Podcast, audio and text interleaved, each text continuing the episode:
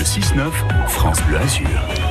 À quasiment 9h moins 10, c'est l'heure de dérouler le tapis rouge. Mercredi, jour de sortie au ciné. C'est donc normal, Adrien Mangano, de vous retrouver avec le réalisateur Christian Carion pour la sortie du film Mason. Oui, bonjour. Christian Carion qui vient de réaliser le remake de Mon Garçon, son propre film, tourné à l'époque avec Guillaume Canet, mais cette fois-ci avec un casting anglo-saxon. James McAvoy et Claire Foy.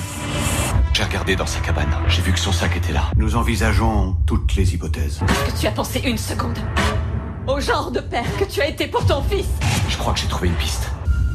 Christian Carion, merci d'être avec nous. Bonjour. Bonjour à vous. Je suis content d'être à Nice. J'ai pas mal d'amis. euh, c'est une ville que j'aime bien, honnêtement.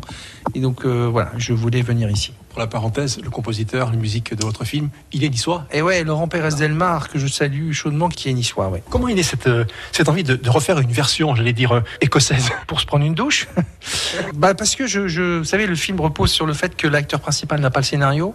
Il est comme le personnage qu'il interprète, c'est-à-dire qu'il débarque, il sait rien et il découvre tout. J'ai poussé ce concept en disant à l'acteur, bah, tu vas être comme ton personnage, c'est-à-dire que je te donne juste quelques informations avant que le film ne démarre, mais quand le film démarre, tu n'as pas de scénario. Si on fait ça et si on change d'acteur, euh, les choses sont remises en jeu en fait. Je pensais, je savais, en changeant d'acteur, en changeant de langue et de pays, on est en Écosse effectivement, euh, dans les Highlands, le film serait totalement différent. C'était déjà une méthode que vous avez utilisée avec, euh, avec Guillaume Canet. Si vous le mettez dans cette situation, à savoir qu'il ne sait rien au préalable, euh, quand il arrive devant les situations qu'on a organisées pour lui, euh, eh bien, euh, il ne joue pas. Et il ne peut pas, il n'a pas le temps. Il est là, euh, seul, face à une situation particulière, tendue. C'est quand même un polar, hein, c'est un thriller. Il est lui-même, en fait. Et donc, il dégage de ce fait une espèce d'authenticité, de vérité que le public ressent. Christian, vous en avez profité pour modifier certaines choses par rapport à la version française? Oui, oui, oui, parce que je, je, je savais que j'allais faire le film avec Claire Foy,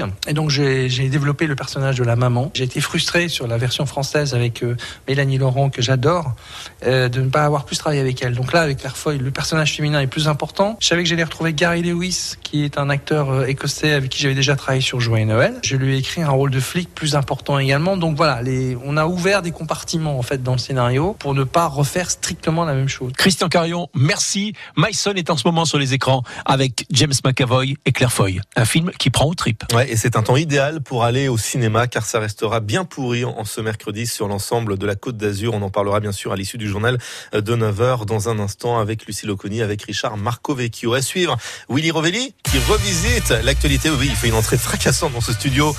Non mais Willy, calmez-vous, calmez-vous. C'est juste Beyoncé qui va chanter, c'est pas pour vous accueillir. Même si vous nous parlerez de choses qui fâchent dans un instant. Belle matinée à vous. 8h52.